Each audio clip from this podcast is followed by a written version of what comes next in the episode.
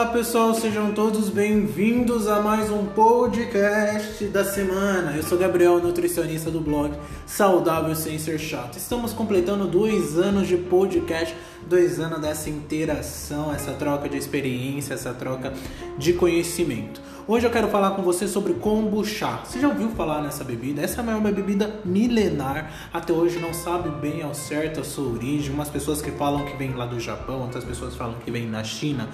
Então não tem ao certo a sua origem. O que é comprovado que ela traz benefícios para a sua saúde.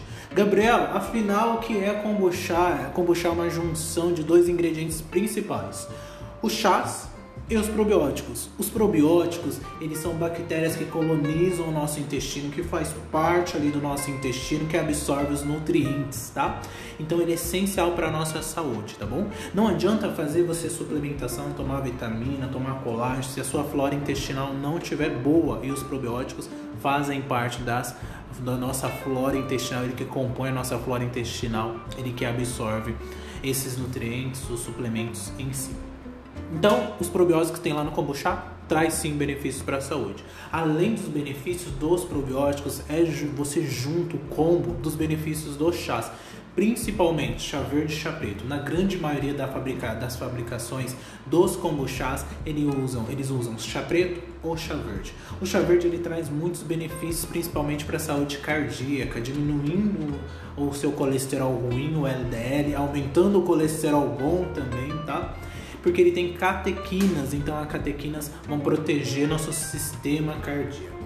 Beleza? Agora você já sabe o que é kombucha, que é a junção desses dois ingredientes, tá? Mas não tem só eles como ingredientes, esses são os principais, mas também o kombucha eles usam para fabricação o fermento e o açúcar, tá? Conforme vai fermentando ali, e essa fermentação pode durar de dias ou semana, eles, essas bactérias acabam produzindo o ácido acético, que é o mesmo que tem no vinagre e também tem benefício.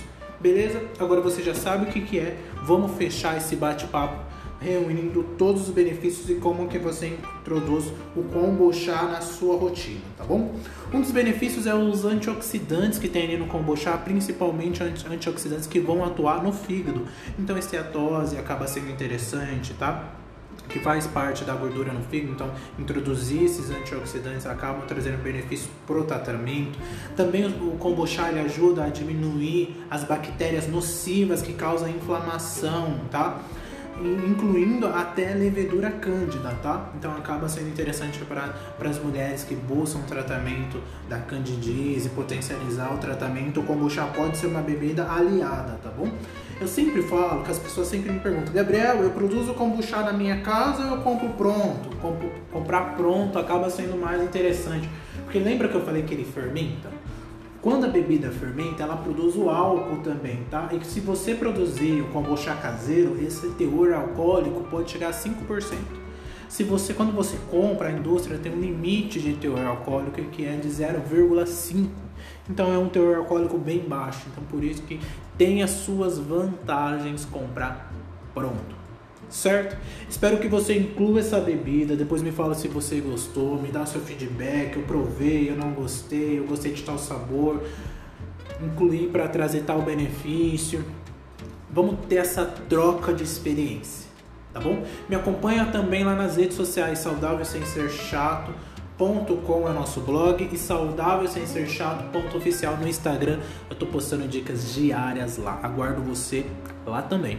Espero que você tenha gostado desse bate-papo. Semana que vem eu tô aqui falando sobre mais qualidade de vida e mais rotina de hábitos saudáveis. Tchau, tchau, turma. Abraço a todos. Fui.